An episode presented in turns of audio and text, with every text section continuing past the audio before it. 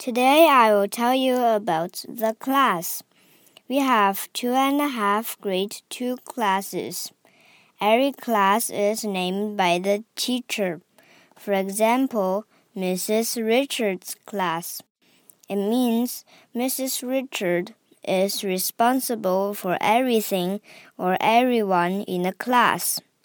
One class has no more than 20 students. We sit face to face around a square table. One table has three or four students. There are many other things in the class. We will talk about it next time.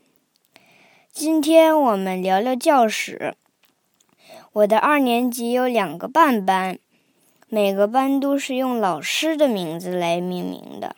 例如，Mrs. Richard 老师负责这个班，那么这个班就叫做 Mrs. Richards Class。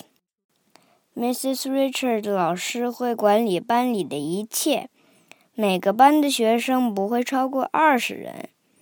我们都是面对面坐在圆桌旁，每三到四个同学坐在一张圆桌旁。